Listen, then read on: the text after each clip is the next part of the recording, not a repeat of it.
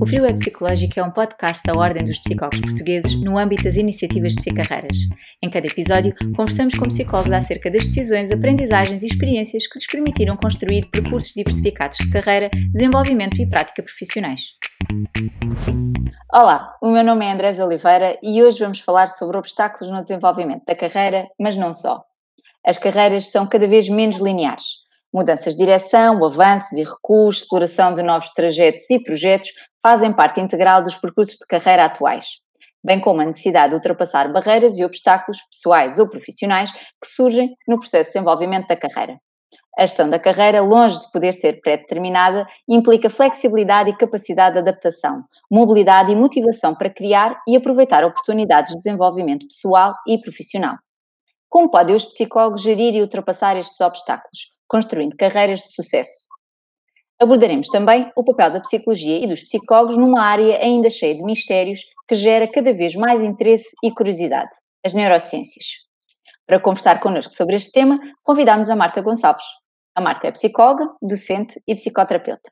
Tem desenvolvido a sua prática profissional sobretudo na área das neurociências e da neuropsicologia e atualmente é docente na Faculdade de Psicologia da Universidade de Lisboa e faz prática clínica em contexto privado.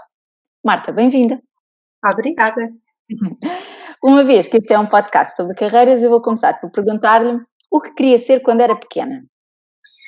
Um, eu, eu, a, primeira, a, a, primeira coisa de todas que eu quis ser, uh, eu, eu cresci numa creche no, no Ricardo Jorge. Primeira, até aos 5 anos eu queria ser médica porque lá minha volta era tudo médico. Mas aquilo que eu me identifico e aquilo que eu sempre quis desde que me conheço quando, quando pessoa foi ser professora. Eu, eu, quando cheguei à primária, queria ser educadora de infância. Quando cheguei ao quinto ano, tive uma ótima professora de português, porque passei a querer ser professora de português. Depois, no, uh, uh, quis ser professora de português até ao nono ano, quando encontrei uma professora de português que não gostava tanto, um, e aí já, já podia ser português ou matemática, um, e foi só no nono ano que comecei a pensar que queria ser psicóloga. Um, e queria ser psicóloga para ir para uma escola, porque uh, eu achava... Como é que psicologia aí? Porque é que, porque é que no nono ano uh, descobre psicologia?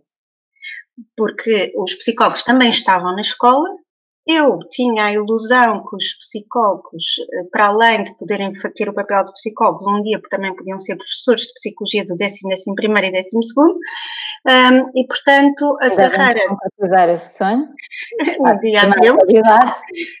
Sim, um dia havemos de... de um, e, e, e, então uh, uh, eu podia ser professora, uh, podia ser psicóloga, mas se um dia eu quisesse, eu também podia ser professora e nunca me afastaria do ensino, porque apesar de ter crescido num, num meio muito da saúde, porque a minha mãe é farmacêutica, o meu pai estudou medicina e largou, o meu pai morreu enquanto eu estava na faculdade, a minha mãe casou com um veterinário. Todos os meus grandes amigos do liceu, ou são médicos, ou farmacêuticos, ou bioquímicos. Uh, uh, uh, o meu irmão foi para a medicina um, pronto, eu, não, eu casei com um engenheiro automóvel, não tem nada a ver, mas o de resto, uh, o, o, mundo onde eu me movo era o mundo hospitalar, ou das análises clínicas, ou de uma farmácia, ou, e, e, portanto, um, eu, por um lado, tinha uma, uh, eu sentia-me confortável no mundo médico, mas o espaço que eu mais gostava era a escola.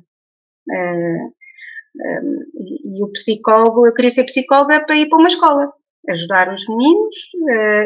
E o psicólogo é que fazia esse cruzamento entre, entre o mundo médico e a escola? Se calhar, não, eu não pensava muito, sim, porque para mim o psicólogo clínico era, era consultório hospitalar. Uh, mas, mas sim, mas o, um, eu acho que mais tarde é que, que eu acabo por ver que a minha carreira acaba por desviar para mundos mais médicos porque eu vim do mundo médico. Uh, eu lembro-me todos os anos chegar o carrinho à creche com, com zaragatoas e, e, e seringas e, e aquilo não custava a tirar sangue, não custava a fazerem, porem-nos um cotonete pela garganta adentro um, e eu adorava ficar com as caixinhas vazias, que nos davam outras que não tinham sido usadas, com as caixinhas vazias de onde é que se punha o sangue a seguir ou, Uh, não sei, uh, eu tinha uma grande mistura, mas eu ia muito mais para o mundo escolar e era onde eu.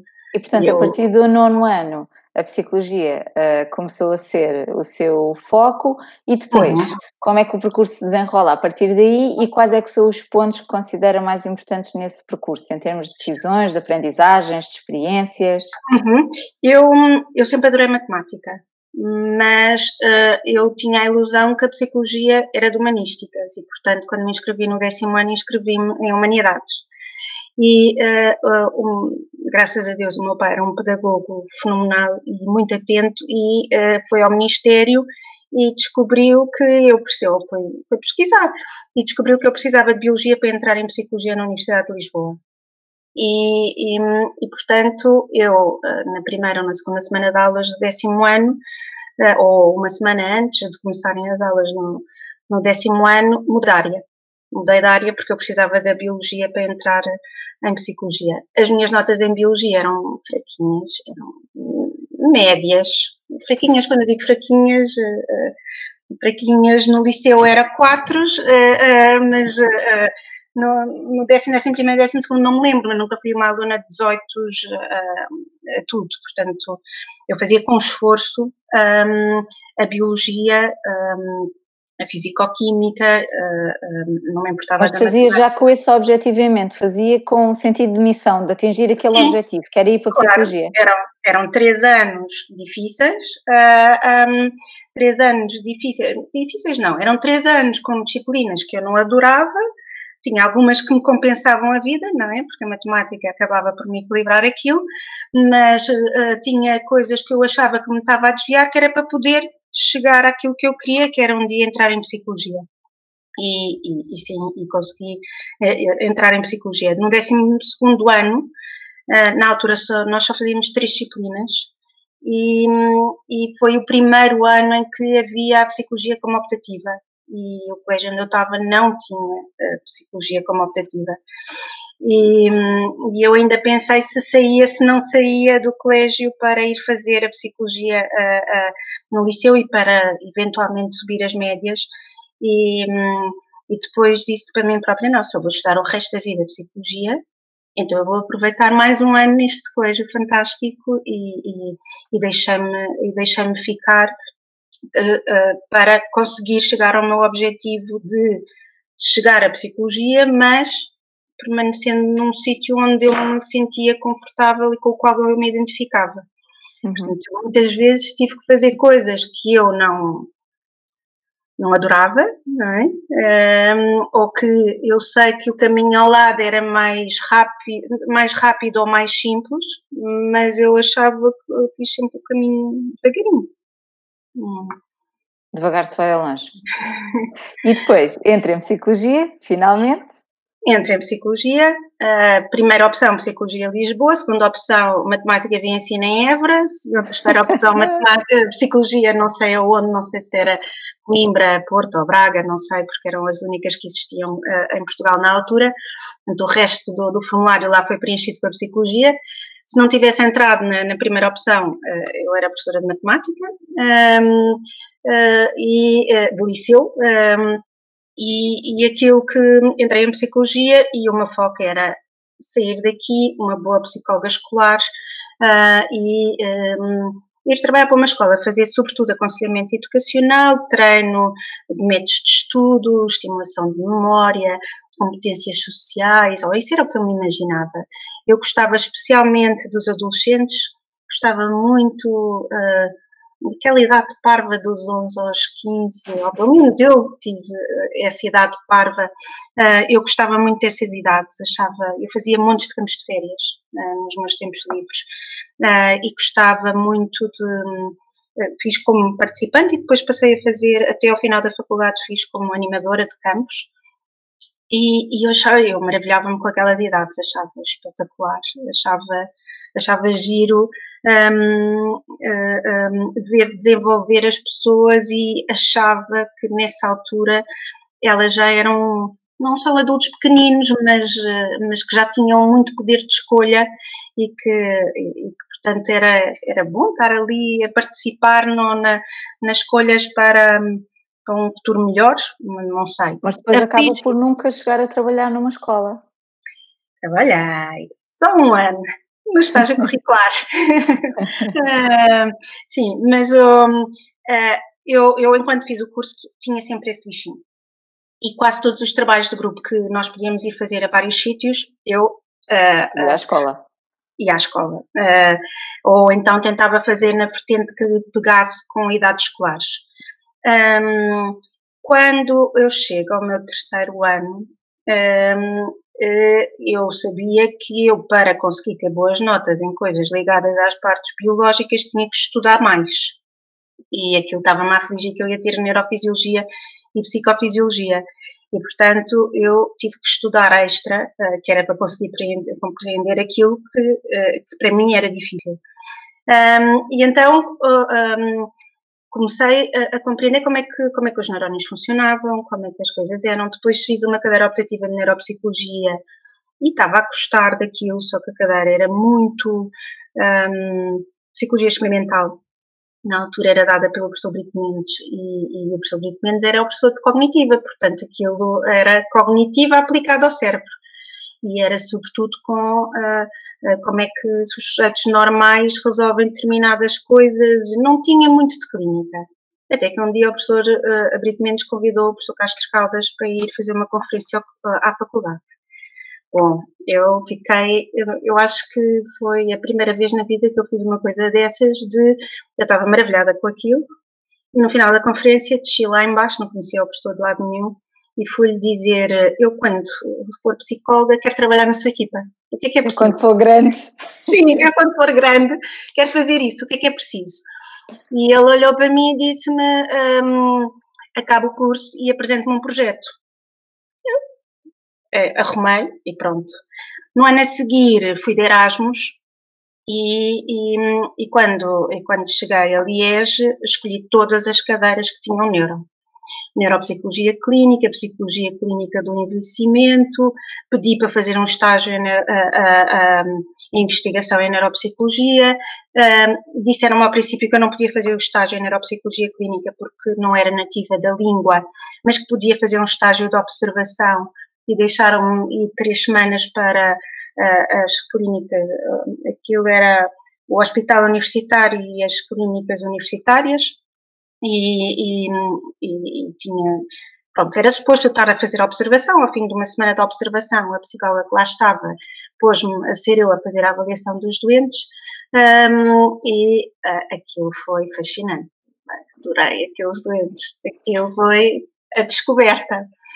Um, foi mesmo, aquilo uh, eram, eram muito mais giros do que eu imaginava. E, e depois chego a Portugal e peço para fazer um estágio uh, em, em ambiente uh, escolar, porque era o que eu queria, queria a ansiedade no 12 ano, os, os, os, medos de não entrar na faculdade, ir para uma escola trabalhar esse tipo Mesmo de depois dessa experiência, isso houve alguma ambivalência nessa fase? Ainda tinha alguma, sim, porque isso acompanhou-me os anos todos da faculdade. Eu queria, quando saísse, ir para a escola de ajudar ajudar as crianças. E assim que voltei e perguntei se dava para fazer um estágio em neuropsicologia, disseram-me não, não, porque neuropsicologia é só avaliação e não tem intervenção. Então eu voltei ao, minha, ao meu tema base, que era uh, as crianças e as escolas. E voltei, uh, uh, e isto, depois tinha um estágio aceite, uh, uh, que entretanto não aconteceu, depois acabei por ir parar outra, outra porque eu fiz um estágio, fiz uma autoproposta de, de estágio que, que ia avançar, a última hora não avançou, depois acabei por ir parar uma outra escola, trabalhar em disciplina, gostei, Hum, mas eh, não se sentiu apaixonada. não, não, apaixonada eu vivia porque eu gosto do ambiente escolar também e eu, gostava de ir. Um, achei que ia gostar mais do, do atendimento um, individual na escola do que gostei. Hum, gostei imenso de dar formação de professores gostei imenso de fazer trabalho com turmas. Não achei tanta graça em trabalhar uh, um, uma miúda que, que, que era hiper tímida, uh, porque também tinha, pronto, que me apareceu lá no gabinete para acompanhamento. Eu adorei a miúda, mas, mas eu gostava mais da formação e, de, e, das situações que fiz com turmas do que gostava do acompanhamento. individual. Um, houve uma auxiliar que também me apareceu no, uh, para acompanhamento. Passei o meu dia de anos no Hospital de Santa Maria a internar uma, uma tentativa de suicídio que houve na escola. Essa parte de psicopatologia que aparece na escola eu agora, eu a partir daí percebia que, que, os psicólogos das escolas diziam, mas nós fazemos uma parte e o resto encaminhamos, não é? Uhum. Eu aí percebi, porque o meu estágio era de clínica, não era de orientação vocacional, e, e tinha sido pedido, a psicóloga da escola que fazia sobretudo orientação vocacional tinha pedido à faculdade para termos um estágio de clínica exatamente porque tinham muitos casos que, que uhum. iam batendo à porta e assim Portanto, eu aí comecei, meu, não é desgosto com, com o mundo escolar, porque nunca foi um grande desgosto, porque eu gosto daquilo, eu gosto do simples ambiente, o andar nos corredores com entre salas de aulas, ouvir salas de aula, entusiasmo. Um, mas também me entusiasma o hospital, um, porque cresci nele. Não, não me entusiasma tanto uma empresa com gabinetes uh, um, já, já é menos, já sou menos eu, mas o, e sobretudo aquilo que eu tive que fazer nos, muito nos últimos anos, um, estar em casa sozinha uh, a escrever, isso então não sou eu. Uh, mas, mas às vezes é preciso passar por fases que não somos nós para chegar àquilo que, que queremos. Um, no final do curso, uh, não consegui nem trabalho na área educacional, nem trabalho logo na área da neuropsicologia. Eu tive muita vergonha de ter com o professor Castro Caldas, porque eh, ele tinha-me dito que eu, que eu que lhe apresentasse um projeto, não é? Eu não tinha projeto nenhum para, para, para apresentar e, portanto, não lhe batia à porta. Eu gostava muito da área uh, da psicologia da saúde, de grandes internamentos, gostava dos doentes oncológicos, que a minha mãe e o meu irmão nunca me. sempre me desviaram muito do, desse campo porque ainda hoje gosto deles, mas hoje já sei que não era capaz de trabalhar com eles a tempo inteiro, porque o meu pai morreu de uma doença oncológica enquanto eu estava na faculdade e, portanto, eles uhum. achavam que eu nunca, que era muito pesado para mim. Uh, eu achava que não, hoje em dia sei que sim. Um, um, mas uh, eu, eu gostava desse área, mundo médico, e, e no meu quinto ano da faculdade eu tive uma apendicite e fiquei um mês internada porque tive complicações na cirurgia. E a cirurgião estava sempre a brincar comigo, a dizer-me: um, acabe lá o curso, precisamos de psicólogos em Santa Maria. Acabe lá o curso, que sempre precisamos de psicólogos em Santa Maria. Ele deu uma alta e eu no dia a seguir fui para a benção das fitas. Um, portanto, foi mesmo, foi mesmo no fim do, do curso. E eu, quando acabei o curso, como não tinha coragem de ir ter com o professor Castro Caldas, enchi-me de coragem e fui ter com o professor Paulo Costa e disse-lhe: Olha, acabei o curso. uh, não gosto muito de psiquiatria, mas eu gosto de psicologia da saúde e gosto do mundo hospitalar. E ela, então, o que é que gosta mais? E eu contei-lhe, gostava muito da neuropsicologia. Então, eu não conheço o Alexandre Castro Caldas. E eu, eu, eu conheci, conheço, eu vi esta conferência. Mas ele disse-me que eu precisava de apresentar um, um, um, um, projeto. E ele disse, ah, não, venha cá que eu vou-lhe apresentar ao, ao Alexandre levou o meu currículo e eu, nesse, nessa altura, fui apresentada ao professor Castro Caldas, que eu disse-lhe que não tinha projeto, que não trabalhava de graça, que não me importava de procurar todas as bolsas que houvesse ou não houvesse, mas que, uh, eh, um, ehm, que nunca me tinha atrevido a ir ter com ele porque não tinha... Uh, uh, o projeto. Não, sim. E, e, ele disse, não faz mal, então vamos já preencher aqui, nesse ano, uh, eh, concorremos à, à FCT e à Bial com projetos, mas enquanto não veio, não vieram bolsas para eu começar a trabalhar com ele, eu ia ao Hospital de Santa Maria uma vez por semana em voluntariado. Um, e durante esse ano tive a sorte de ser recrutada para andar, uh, para ser tarefeira da CEGOC a fazer, uh, uh, a aplicar as provas para fazer a aflição da, da, da BISC. Uhum. E, e, portanto, andei pelo país, pelo sul, a fazer, a, a fazer discos a, a, a, crianças de todas as idades. E eu que odiava o mundo da avaliação, porque achava que era só pôr rótulos nas pessoas. Um, e, e, fui ganhando muito respeito pelo, pelo mundo da avaliação E hum, eu já tinha algum, mas, mas fui ganhando gosto por, pelo, pelo, pelo rigor da aplicação e pela standardização dos testes. E, hum, e, e comecei, abriu-se uma nova porta que não existia antes. Além disso, tinham-me dito que a neuropsicologia seria só avaliação.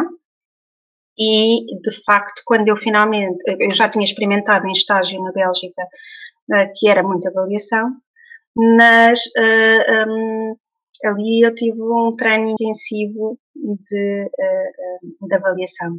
E isso depois então, influencia o seu caminho na, na área da avaliação neuropsicológica? Ai, sim, porque uh, muito, porque eu eu acho que as, as raízes vêm do tempo de faculdade, mas a prática de ter que avaliar de forma standardizada eu adquiria naquele ano com os cento e não sei quantos protocolos que recolhi para a aflição. Um, uh, é possível nós uh, respeitarmos completamente o manual sem sermos mecânicos. Uh, é possível, é possível ser rigoroso sem ser robô. Uh, Estabelecer uma relação com quem, está, com quem estamos a avaliar. E, e eu acho que é, que é, uma grande falta de respeito às vezes pelos testes. Nós na neuropsicologia muitas vezes temos que alterar a instrução para garantir que o doente que está à nossa frente cumpra a tarefa e que não, e que não ah, como é que eu vou explicar? Se nós temos uma pessoa com dificuldade de linguagem e a minha instrução é verbal, se o objetivo é que me desenhe um relógio, uh, faz de conta, não é? Uhum. Uh, eu tenho que garantir é que ele, eu, que ele percebe que eu estou a pedir um relógio, não é dizer aquela frase tal e qual. Mas o ideal é que eu diga a frase tal e qual como ela está no manual. Uhum. Um, e uh, um, é muito fácil entrarmos na, naquela de ah, não precisamos dizer tal e qual, então não dizemos. E a certa altura, uh, querer saber as instruções de cor uh, e não. Uh, e alterá-las, porque com tanta repetição raramente vai ser exatamente aquilo que estava escrito no manual. E há muita gente que se sente desconfortável de ter um manual ao lado e ler do manual. Eu, eu, antes de começar uma avaliação, eu tenho sempre um manual ao lado. Peço, peço desculpa à pessoa de às vezes estar a olhar para aquele livro, mas eu tenho que dizer as coisas como estão lá. Uhum. Uh, e, e, e, que se ele não compreender como está lá, que, que, me peça para explicar de outra maneira, que se eu puder eu explico, se eu não puder eu não explico, mas, mas o, o, o manual do teste é outra coisa que me acompanha na avaliação, não sou só eu. Aquilo não é a minha memória uh, sozinha. E isso uh, eu acho que há muita gente que não faz. E foi um respeito pela, pelo mundo da psicometria e da avaliação que, que eu já tinha um bocadinho, mas que foi muito treinada naquele ano. Trabalhado nesse ano. E depois volta ao hospital, Santa Maria, depois, depois desse ano. Finalmente uh, um estágio em Santa Maria, não consegui, uh, não consegui uma bolsa nem da, uh, consegui uma bolsa da Bial, mas como o professor Castro estava com outra, outra bolsa e a Bial só dá uma bolsa de cada vez. E tivemos que esperar que a bolsa que ele tinha em vigor acabasse para poder usufruir daquela em, em que eu fazia parte. Uh, não conseguimos a DFCT, mas conseguimos uma do Centro de Emprego. Eu fui para Santa Maria uh, uh, com o Centro de Emprego. Um, na altura, eu achei que não sabia o suficiente de neuropsicologia e inscrevi-me no mestrado de Neurociências. Eh, para conhecer o cérebro. O professor Castro Caldas, na altura, zangou-se um bocadinho comigo que eu devia avançar diretamente para o doutoramento e hum, que, uh, que, eu tinha, uh, que eu, tinha, eu disse que não tinha média, eu tinha média 15 de faculdade, não tinha 16, não podia avançar diretamente. Ele disse não, porque já tem alguma investigação feita e podemos justificar e a Marta passa diretamente. Disse não, que eu tenho que aprender. Eu quero ir para as aulas, eu quero saber como é que o cérebro, como é que funciona, como é que não funciona e, e fui para o mestrado de Neurociências um, e no mesmo ano eu acho que a minha carreira também está feita de muitos acasos. Uh, não é acasos, é horas de sorte. Um, eu estava no sítio certo na hora certa. O professor Castro Caldas perguntou-me, um, uh, recebeu um convite para a Universidade de Évora. Évora não está aqui ao lado. E, e, e, por mero acaso, eu acho que ele sabia que eu tinha casa em Arrelos e disse: eu não posso ir lá todas as semanas, mas eu arranjo uma pessoa que vá comigo, eu arranjo uma assistente. E disse-me, a Marta não queria ir dar aulas a Évora. E eu, disse que, era, que, era, muito giro, que adorava.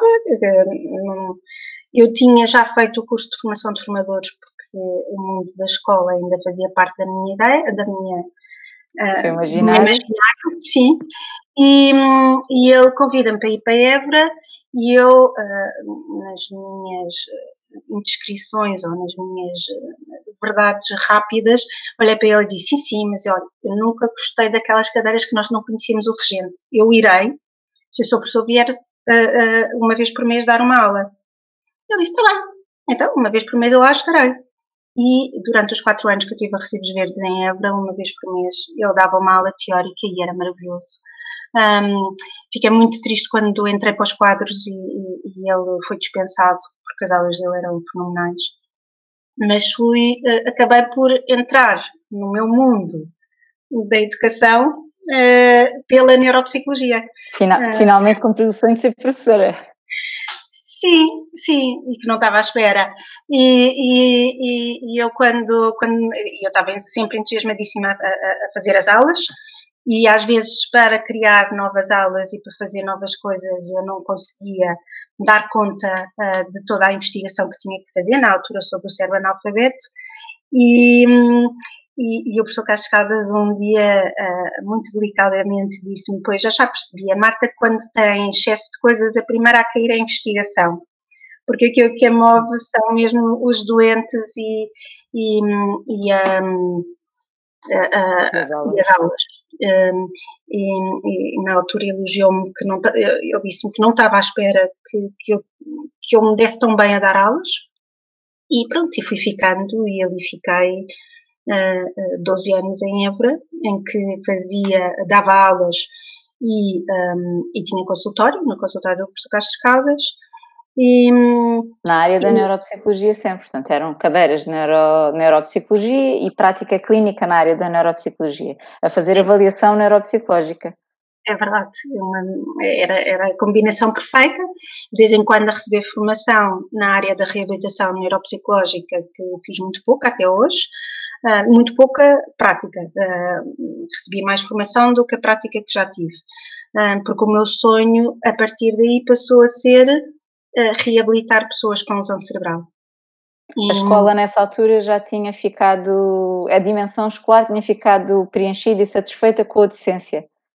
Não, ainda não. não. Eu sempre tenho uma crise de carreira, pergunto-me a mim própria se não devia estar numa escola. Uh, sempre. Tem, tem, tem muitas dessas crises de carreira? Ah, tenho. Uh, tive, tive uma muito grande. Um, quando, quando os meus filhos, eh, quando eu, quando eu fiquei, eu, eu joguei que ia ter um filho e vieram dois. E, e, e, eu queria voltar para Lisboa e, e, eu na altura estava um bocadinho zangada com o mundo académico uh, que, que, nós somos avaliados pelo, pelo grau de importância daquilo que publicamos e pelo número de publicações que temos e eu incomoda-me publicar lixo. Portanto, eh, eu, eu, para além de quando não tenho tempo para tudo, essa é a coisa que fica para trás, quando me dedico à coisa, eh, aquilo tem que estar bem feito, porque senão não, não vale a pena eh, publicar lixo. E, e, tive uma crise grande de carreira se o meu lugar era na academia ou se seria numa escola. Um, eles estavam para nascer. Depois esse, uh, uh, esse problema não se colocou tanto, porque logo a seguir eles nascerem, eu, uh, eu tive doente, um, eu fiz quimio, fiz rádio e não entreguei o doutoramento a tempo e horas, portanto não me renovaram o contrato para continuar na universidade e, e por isso um, a minha carreira na educação também desapareceu, não é? Um, Portanto, Sempre. nessa altura acaba essa parte da docência e fica o quê? E fica uma bolsa de doutoramento para acabá-lo, uh, porque, porque, tive a sorte de, enquanto estava a fazer a quimio, um, a minha cunhada me ajudar a preencher os formulários uh, para a FCT e eu a seguir conseguir finalmente bolsa da FCT, que tentei três vezes e a terceira consegui uma bolsa da FCT e, portanto, quando eu saí de Évora, não fiquei no desemprego, fiquei com uma bolsa que era metade do meu ordenado, não era metade, era pouco mais de metade, mas, mas não estava sem nada. Um, estava em casa, uh, um, ao princípio em casa, assim, em casa, no meu apoio, depois ia fazer a recolha dos dados e voltava para trabalhar os dados e, e para escrever a tese. E que impacto teve, teve essa doença no percurso de carreira? Não sei bem avaliar. Embora já tenha sido há 10 anos, hum, eu acho eh, teve algum impacto, porque eh, eu nessa altura, como já tinha filhos, e, e, e a prioridade não era a minha carreira, era, era estar lá para eles e, e, e safar-me eh, da, da, própria uhum. doença, não é? De, de conseguir voltar a, a ser gente mas hum, não sei, abalou porque me fechou as portas da, da academia durante muitos anos. Eh, eu finalmente eh, este ano fui novamente convidada para, para voltar à academia. Hum, este ano estou, entrei com uma substituição de uma professora de quem gostei muito, que foi a minha orientadora de estágio, que se lembrou de mim uh, quando se reformou.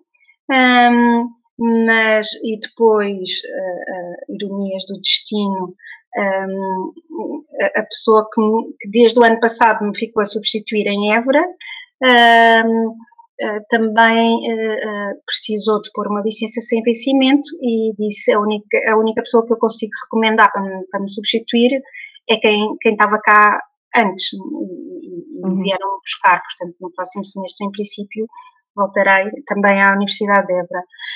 Um, mas eh, não sei bem responder. A, a, a doença afastou-me da academia durante muitos anos. Hum, como fiquei desempregada, acabei por, eh, por afastou-me porque para a academia eu tinha poucos artigos publicados nos últimos anos para o mercado de trabalho, eu era uma académica uh, que tinha uh, muito pouca experiência. Só tinha um consultório durante uns anos, mas muito pouco. Portanto, eu fiquei na terra de ninguém. Aí eu tive que me reinventar. Tive que, então, se eu não posso ser neuropsicóloga uh, e se não posso estar na academia, então eu tenho que voltar às minhas origens. Na altura voltei a questionar se o meu lugar era numa escola ou não. Voltei a concorrer às escolas um, e, e, voltei à minha formação de base, que era uh, um, quando eu tirei o curso em psicologia era psico, uh, psicoterapia e aconselhamento, uh, o meu ramo eh, que dava saídas de psicoterapia, mas também do aconselhamento, que podia ser educacional ou clínico, uhum. um, de orientação cognitiva ou comportamental, e eu sabia que teria que acabar a minha formação então volto a estudar. Acabo o doutoramento e meto-me na pós-graduação de psicoterapia e aconselhamento. Ainda agora disse-me que eu sou psicoterapeuta, ainda não sou, ainda me faltam uns aninhos até, até ter a especialidade. Mas, mas sim, estou a acabar a, a parte, eh, faltam umas poucas semanas, até ao final deste ano civil, em princípio, termino as minhas aulas dos sete semestres que existem de formação para ser psicoterapeuta, mas recomeço um percurso que na altura para mim não era uma, uma hipótese, mas que, foi, que eram as portas que eu podia abrir com as áreas que tinha escolhido na faculdade. Podia, um, eu quando, quando fui para a PTCC, podia ser quer uh, um, eh, podia ter saídas quer da clínica privada uh, com adultos, uh, quer um, trabalhar com crianças.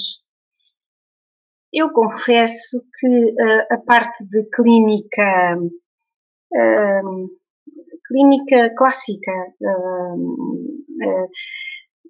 atrai-me e não me atrai. Eu não sou capaz de fazer só isso mas aquilo que eu fui sentindo ao longo dos anos de, na neuropsicologia é se eu algum dia quiser chegar realmente à, à, à neuroreabilitação, eu não posso fazer só estimulação cognitiva, que era uma coisa que eu adorava não posso só estar a treinar memória e atenção e raciocínio, tomada de decisão. Eu preciso de olhar para a pessoa como um todo e de um, e, e, fazer um, um, um, trabalho também psicoterapêutico e para o fazer da mesma maneira que quando eu entrei na neuropsico, nas neurociências eu não conseguia avançar para o doutoramento porque precisava ter aulas para, uh, para, para, perceber como é que o cérebro funciona, para fazer clínica. Foi também. Sim. Uhum. Uh, aparece como um caminho alternativo, mas aparece uh, como uma preparação se eu um dia quiser voltar à neuro. Uh. A neuro ainda não voltou? Ou seja, depois dessa paragem por causa da doença? voltou, uh, andei, andei a mandar currículos para tudo e mais algum lado, nunca mandava currículos para fazer, uh, para fazer neuro com crianças, porque eu não tinha prática suficiente. Um, e, e, e, a minha, eu mandei mesmo currículos para todos os lados uh, que conhecia. E, e, e não foi nenhuma, e fui a algumas entrevistas eh, clínicas que tinha eh, sempre excesso de habilitações académicas e pouca prática, mas a, a, a, neuro reaparece na minha vida pelas mãos, outra vez do meu irmão e da minha cunhada, é outra vez, porque outra vez é porque eu tive a bolsa da FCT. Mas o, o, desta vez a minha mãe, o meu irmão e a minha cunhada mandaram o meu currículo para uma pessoa de peso na área das neurociências a dizer uh, veja lá se consegue ajudá-la. Um, eu conhecia essa pessoa, não estava, não estava de toda à espera que ela intercedesse por mim, mas o meu currículo foi parar às mãos do, do Dr. Nuno Lobo Antunes, por essas mãos importantes, e, e, e o Dr. Nuno Lobo Antunes convidou, ele chamou-me para, para eu ir a uma entrevista um, com ele. Eu nunca tinha concorrido a um lugar no, no PIN, que é um centro de neurodesenvolvimento, e portanto foi para mim inesperado lá chegar. Mas, uh, mas faz sentido, e portanto dá dois anos e meio para cá que um, voltei às neuros, mas já numa, uh, num centro de neurodesenvolvimento que agora é também, também tem adultos, porque as crianças chegam à idade adulta e, e porque entretanto o PIN é, uh, que era progresso infantil, agora é em todas as fases da vida, um, nós acompanhamos coisas com fundo mais neurológico um, uhum. uh, e, e, portanto sim, voltei à neuro, mas estou a re, não é a reaprender porque, não, porque eu ainda não tinha ouvido falar tanto disto antes, estou a aprender um novo mundo dentro da neuro, porque a neuro das crianças tem muito, muito, muito desenvolvimento. Uh, e a dos adultos não, mas quando não serve adultos aquilo já está mais ou menos arrumado. As, as áreas, esta área de, das neurociências ainda é uma área predominantemente médica, como é que a Marta vê o papel dos psicólogos nesta área? É uma área predominantemente médica, um, e eu quando, quando perdi a ligação ao professor Castro Caldas, um, foi-me vedado esse mundo, eh, eu não, eu não, eh, eu não consegui. Se eu abrir um consultório para clínica, eh, passa de boca em boca e as pessoas aparecem porque se sentem mal com isto ou com aquilo. Uhum. Se eu quiser ver uma lesão cerebral, eu não consigo trabalhar sem estar numa equipa onde existam médicos. médicos. e, portanto, ou uma lesão ou, ou, ou, um atraso de desenvolvimento. Por isso, apesar de tudo, eu acho que é uma área que eu estou muito mais dependente hum, de, de quem me referencia do que um psicólogo clínico. Uh, e que papel diferenciador é que podem ter os psicólogos então nesta área face, por exemplo, aos médicos? Nós fazemos coisas diferentes. Um, eu, eu, em 2003, consegui estagiar uh, em Phoenix com o, o, o professor Prigatano, que é um espetáculo, eu acho que é um, uh, para mim, um modelo de reabilitação neuropsicológica mais, mais equilibrado. E, e, enquanto lá estava, havia uma série de psicólogos que diziam: Ah, tu nunca chegarás, se trabalhas com neurologistas, nunca chegarás à reabilitação porque eles só querem diagnóstico.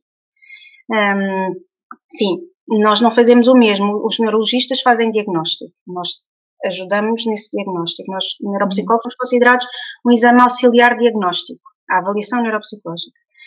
Um, portanto, não fazemos o mesmo porque, uh, nem sei responder, não, não, não, é, não é o mesmo, mas dentro das especialidades médicas com quem trabalhamos, também fazemos trabalhos diferentes em neuropsicologia por essa especialidade. Se eu trabalhar com um neurologista, ele vai me pedir sobretudo avaliação neuropsicológica, se eu trabalhar com, com, com um médico de medicina eh, física e reabilitação, um, eh, um fisiatra, aí pode ser que um dia chegue à, à, à, reabilitação. Pode ser não, em, em princípio chegarei à reabilitação. Um, dentro da reabilitação, eu nunca conseguirei fazê-la sozinha. Muitas vezes estas pessoas têm alterações da fala, alterações motoras, e portanto, se eu não tiver uma equipa de fisioterapeutas, terapeutas da fala, terapeutas ocupacionais. Um, é, também... é uma área em que o trabalho multidisciplinar é chave. É. Sim. E como Sim. é que a Marta vê o futuro da psicologia nas neurociências, uma vez que é uma área uh, em grande e acelerado desenvolvimento? Eu vejo, uh, eu acho que nós já lá temos um lugar, fora do país está mais reconhecido do que cá, mas cá já vai estando. Um, não, não, é, não é fácil entrar no meio, mas não é impossível. Um, não é um meio onde se trabalha sozinho. Não, não, não, como é que eu vejo, como é que eu vejo o psicólogo, vejo uh, eu não, não, não, gosto de me imaginar a chefiar uma equipa ou, ou, e não acho que, que a equipa fique melhor, melhor organizada ou pelo fisioterapeuta ou pelo médico, não sei. Eu acho que há sítios onde fazem reabilitação neuropsicológica em que mais do que ter uh, um chefe de equipa tem o chefe daquele caso. Portanto, aquele doente as eh, necessidades que têm são melhor respondidas por este profissional ou outro. Sim, e portanto uhum. é aquele, aquele, aquele profissional chefia aquele caso uh, e depois o caso é discutido em equipa.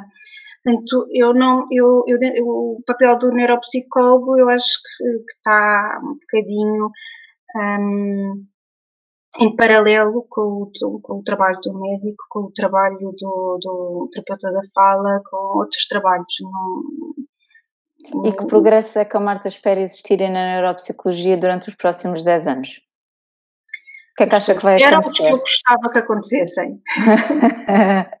Podemos falar dos dois. Uh, os que eu espero que aconteçam, uh, uh, eles estão a acontecer. A neuropsicologia como eu a, conheço, acho que tem desenvolvido muito em, em, duas vertentes. Uma vertente da neuropsicologia cognitiva, que é mais experimental, e uma vertente da neuropsicologia clínica, que tem muito a ver com o acompanhamento de casos. Na experimental, uh, uh, uh, são sobretudo académicos que o fazem e, e, e, são exames de laboratório e muita imagiologia funcional ou neurofisiologia. A neuroimagiologia funcional é levar para dentro da tábua da ressonância e, e pôr a pessoa a fazer coisas lá e ver o cérebro acender-se, quais são as áreas do cérebro que estão nisto ou naquilo. A neurofisiologia, aquelas ventosas todas do EEG que se põe na cabeça e também pedimos às pessoas para fazerem coisas e dizemos esta e aquela área do cérebro é que estão a, a fazer isto ou aquilo. Portanto, acho que uh, vai continuar a existir essa neuropsicologia mais experimental, um, porque publica-se bem, porque, porque, ainda não sabemos tudo sobre o cérebro. Uh, foi na década de 90 que, que, essa área abriu, mas ainda, ainda está em franca expansão, portanto eu, eu prevejo que vai continuar a existir. Uhum. A neuropsicologia clínica a nossa entrada vai ser mais, mais lenta, mas há cada vez mais, e há cada vez mais, quando eu, quando eu saí da, da faculdade, um, eu tive a cadeira na neuropsicologia porque era uma optativa. Uh, neste momento, há muitas faculdades em que ainda é só optativa, mas há muitas em que já é obrigatória. Já há mestrados de neuropsicologia, já, já há muita, muito mais oferta. Tive que fazer neurociências que andei a estudar células e sinapses e, um, e, e, pouco comportamento um, portanto, a área clínica, eu acho que vamos entrando mais devagar, mas já vamos começar a entrar. Eu tenho medo é da forma como se entra, porque, na minha opinião, nem todos os neuropsicólogos em Portugal estão de de acordo com isto, pelo menos há, há 10 anos houve um movimento que tentou criar uma especialidade à parte de neuropsicologia, na qual eu não, não me incluo. Uh, nós, se quisermos ir trabalhar com, uh, eh, um, no mundo hospitalar, temos que ter a psicologia clínica de base. Um neuropsicólogo que queira ir para, um, para, um, para, um, hospital ou para uma clínica de reabilitação, o que seja, deve ser primeiro psicólogo clínico e depois então um, neuropsicólogo. A base, a identidade aí, principal deve ser a de psicologia. É. Aí é o que é que eu gostava que fosse. Eu gostava que continuasse a ser uh, aquilo que é, uh, que é dentro da ordem a neuropsicologia é uma, uma sub, é uma especialidade, uma subespecialidade, não é? Nós somos na área clínica, depois temos uma especialidade avançada em neuropsicologia. Um, o que eu gostava era que isso não fosse só no papel, gostava que de facto as pessoas, quando saem com a, especialidade avançada, tivessem fortes conhecimentos e fortes uh, alicerces competências. de competências na psicologia clínica.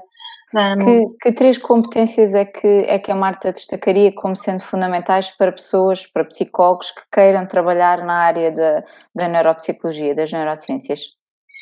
Uh, para mim, uh, os, os, três grandes pés da, da, do banquinho da neuropsicologia serão a psicologia experimental, a psicologia experimental pura e dura, o, a, a, memória, a atenção, a percepção, um, depois a, a psicologia da saúde, mais do que a psicologia clínica no geral, quer dizer, a psicologia clínica no geral, mas com algum viés para, para a da saúde, porque vamos ter muitas vezes que fazer um, trabalho de adesão terapêutica, um, o, o, lutos das perdas que as pessoas tiveram, um, não sei, a clínica, tanto experimental, clínica, e depois uma área que eu não uh, uh, que, eu, que, eu, que eu não imaginava tão importante, mas pela qual tenho cada vez mais respeito, que é a psicometria.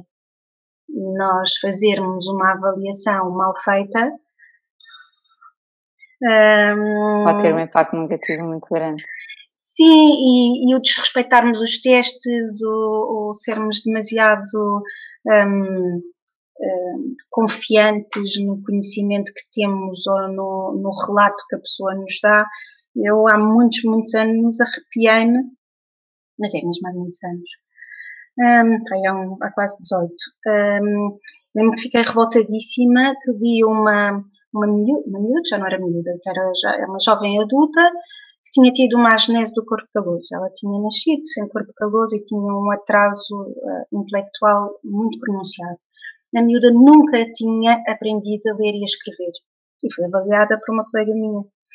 Uh, que, um, e que uh, ela fez uh, uma entrevista mais ou menos exaustiva e depois aplicou poucos testes. E depois no relatório dizia que não havia problemas de leitura e escrita, porque eles não tinham. Nós tinham avaliado.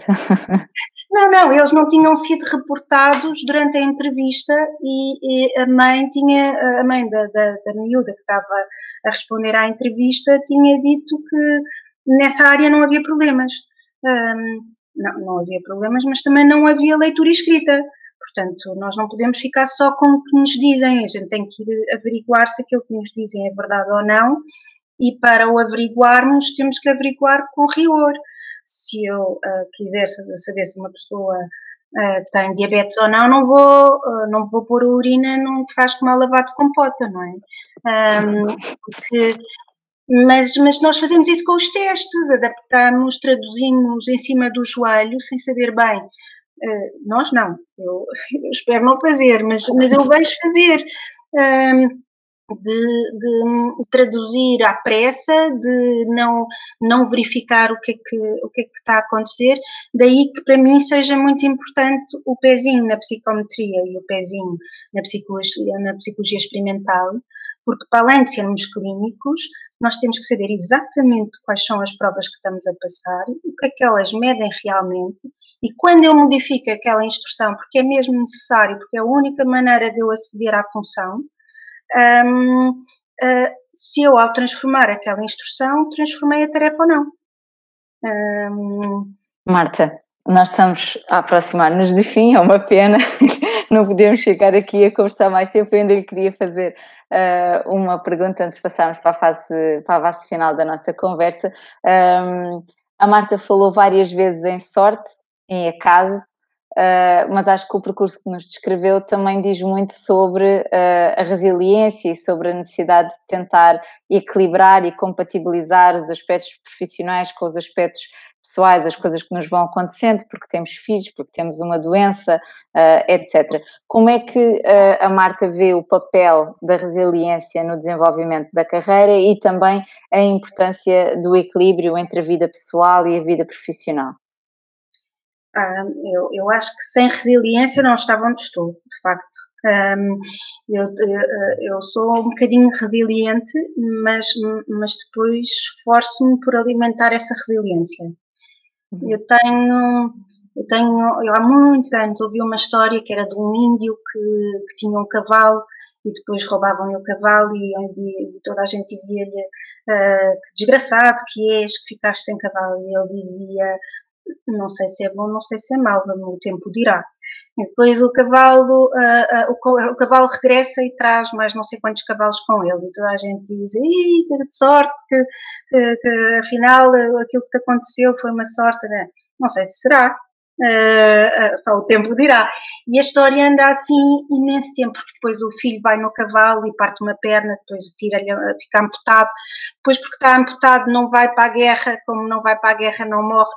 Uh, e, e, é uma série de coisas boas e más, e, e, e há sempre, o, o, índio está sempre só, só o tempo dirá.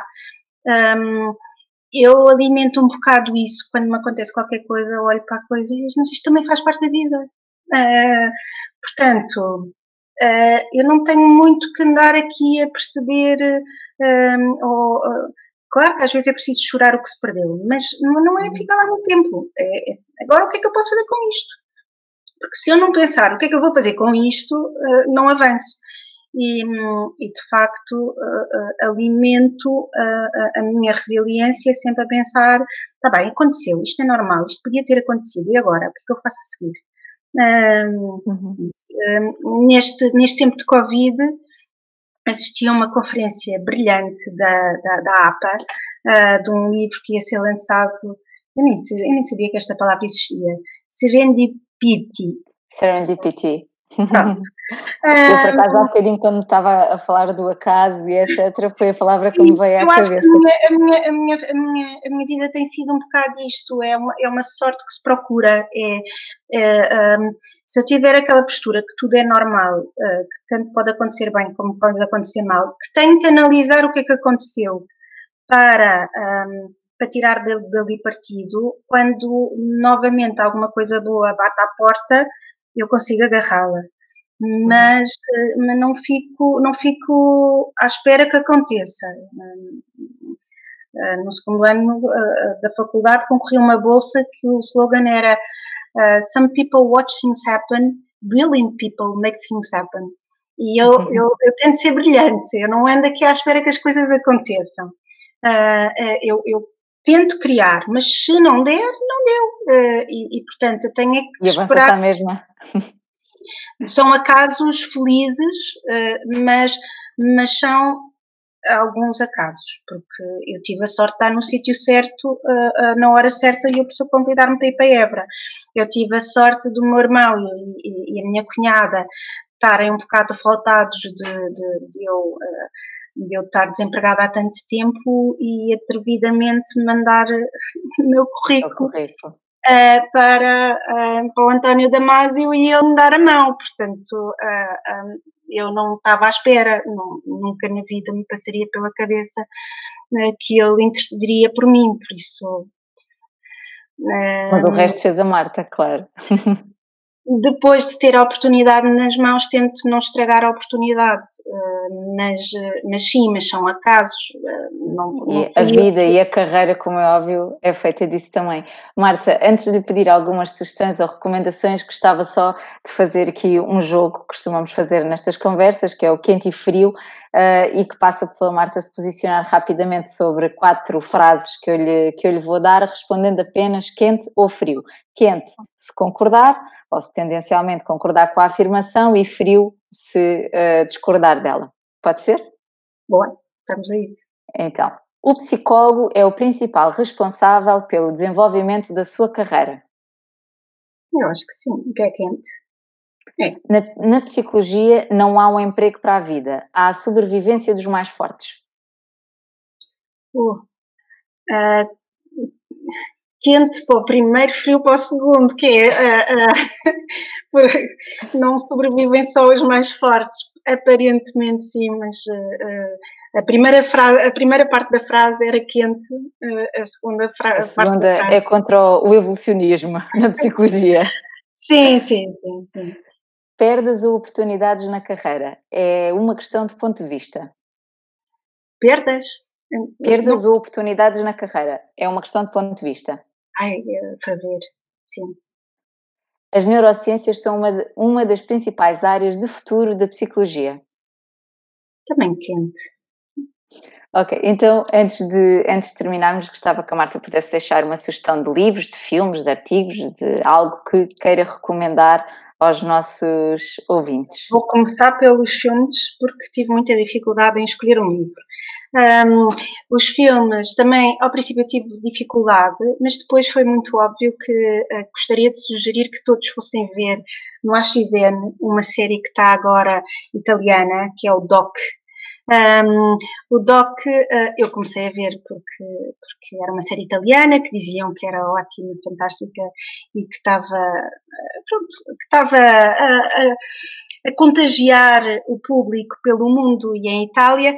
Eu, eu casei com um italiano, portanto, todas as oportunidades de ouvir falar italiano para mim é maravilhoso. E eu entrei nessa série por mero acaso, eu não sabia o que é que me esperava e logo no primeiro episódio é a história de um médico que, um, uh, ah, por infeliz acaso, mas é, é mesmo infeliz, ele não era o responsável pela morte do miúdo, mas morreu um, um, um miúdo uh, no seu serviço uh, e ele, uh, o pai do miúdo revoltado, acaba por lhe dar um tiro na cabeça e ele sobrevive. E quando acorda um, do, da operação, ele tem 12 anos de amnésia e é o reconstruir a vida dele. É claro que não fala só de cérebro, mas, eh, mas tem aquela piqui, aquele piquinho da amnésia dos 12 anos, uh, uh, o muito da parte clínica de uh, nem tudo é mau nesta vida, porque ele estava-se a transformar numa pessoa execrável e, e, e, de repente volta a ser quem era 12 anos antes depois tem muito mistério, muito, muita trinca, aquilo é, aquilo é bom. Acho que já ficámos curiosos. Venha ao livro. Quanto, é, quanto, ao livro, tenho muita dificuldade, porque eu, não, eu, eu, eu quase, eu nunca fui uma leitora compulsiva, mas quase que me tornei uma leitora compulsiva de livros de neurociências ah, quando dava aulas em Évora. Fazia muita confusão que os alunos não lessem, eh, que não fossem aos originais ou que não lessem, eh, e sempre com a desculpa de que estava tudo em inglês e que. E, e, houve um belo ano que eu inventei um trabalho obrigatório que era lerem um livro que quisessem e comentarem o livro. E a partir daí eu já de vez em quando comprava livros que estivessem à venda nos supermercados ou na livraria, onde quer que fosse, sabia uma capa a dizer cérebro e tivesse traduzido para português, eu comprava. A partir daí passei a comprar muitos, porque depois perguntavam, ah, eu queria um livro sobre uh, drogas, eu queria um livro sobre psico, uh, psicopatologia, eu queria um sobre crianças, eu queria... E eu também comecei a fazer uma coleção grande e não sei escolher entre eles. E há dois anos atrás queriam que eu fizesse um, uma, um, queriam que quando eu estava desempregada queriam que eu fizesse um, um blog eu não gosto de publicar lixo e, e, e de repente agora na, na quarentena disse bom se eu tivesse mesmo que escrever alguma coisa escrevia sobre livros então ando já vou na 28ª semana todas as semanas Uh, no meu LinkedIn eu faço publicidade, entre aspas, a um livro uh, de neurociências ou de neuropsicologia, um livro que fala de cérebro, e eu não sei escolher entre eles, porque eu acho que são todos mesmo giros. Se eu tivesse que aconselhar um esta semana, aconselhava aquele que eu estou a ler agora porque estou a vibrar com ele, mas era. É? Uh, não sei o nome completo, mas é uh, o cérebro e o género, uh, porque todo aquele debate que o cérebro das mulheres é assim, dos homens é assado, e o que é que há de diferença, é um livro publicado este ano, um, um, escrito por uma israelita, um, ainda não o acabei, mas ela começa logo por dizer esta, esta diferença é ilusória, um, mas, mas eu não o aconselhava já porque ainda não acabei, mas estou a adorar o, o livro porque Nós também já muito... sabemos que, que, no seu LinkedIn todas as semanas temos uma sugestão de, de livros. Só durante um ano, depois acabou. é um projeto temporário, mas durante um ano tem muitas semanas. Escrever é, é, é muito antinatura, um, é muito, muito pouco, muito pouco confortável para mim todas as semanas estar a escrever, mas durante 52 semanas comprometi-me durante 52 semanas hei de lá, eh, de lá pôr uma sugestão de um livro sobre um tema qualquer. Já é uma ótima dica. Marta, última pergunta. Peço-lhe que nos faça uma sugestão uh, de quem gostaria de ouvir neste podcast. Eu, uh, eu tenho muitos nomes na cabeça, mas aquele que me continua a fazer sentido, desde que, desde que me disseram que ia fazer essa pergunta, é entrevistar a Andresa. Entrevista-me a Marta, mas eu acho que não vai ser tão. Acho, não tenho a certeza que não será tão interessante quanto a sua entrevista. Ah, não, não, não, vai ser mais. Uh, porque uh, a Andresa é a confirmação que todas as regras têm exceção. Eu toda a vida ouvi da minha mãe que nunca os melhores alunos são os melhores profissionais. E, e, e, não é isso que eu vejo na Andresa. A Andresa deve ter sido das melhores alunas que eu alguma vez tive, uh, com notas brilhantes. Uh, sempre vi brilhante em tudo. Eu consigo imaginá-la a dar aulas, eu consigo imaginá-la a fazer consultório com crianças, com adultos. Eu consigo imaginá-la a, a, dar formação, a fazer investigação. Eu, eu consigo imaginá-la quase todos os papéis da, da, da, da, da psicologia eu consigo imaginá-la na educação, nas organizações. Nas organizações, se calhar, não tanto, não sei, teria que me responder. Mas, um, e, e, e, e, eu acho. Vamos, vamos, ter que cortar, vamos ter que cortar esta parte. Ah, não. Uh, eu acho que a grande dificuldade vai ser encontrar uma pessoa que lhe saiba fazer as perguntas certas para, para, para poder brilhar. Nós, nós temos que fazer este, este disclaimer. Eu conheço, eu conheço a Marta porque a Marta foi, foi minha professora e, e, pronto, fui eu que dei esta sugestão de a trazer ao podcast porque, porque, porque eu acho que foi uma professora brilhante uh, e foi claramente. Uh, pronto, eu tenho duas professoras que marcaram muito a minha vida: a minha professora da primária e, e a professora Marta. Uh, e, e, acho que, pronto, que, que, de facto a docência é uma coisa que, que lhe fica muito bem Uh, e foi uma professora brilhante para mim. E, portanto, eu pelo menos já tive essa oportunidade que foi de ouvir neste podcast a minha sugestão, ou uma das minhas sugestões, uh, foi essa. Agradeço muito à Marta por, por, por ter falado connosco, foi um prazer uh, falar consigo. Uh, obrigada também por nos ouvirem, espero que tenham gostado. Se foi esse o caso, partilhem este episódio com os vossos colegas, amigos ou familiares ou enviem-nos comentários e sugestões para podcast.ordemdospsicólogos.pt. Este podcast é fruto do trabalho da equipa Psicarreiras da Ordem dos Psicólogos Portugueses. Até à próxima!